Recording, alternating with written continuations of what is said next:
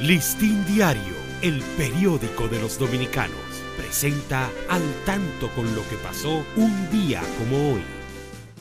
18 de enero de 1867 nace el poeta nicaragüense Rubén Darío, maestro del modernismo literario.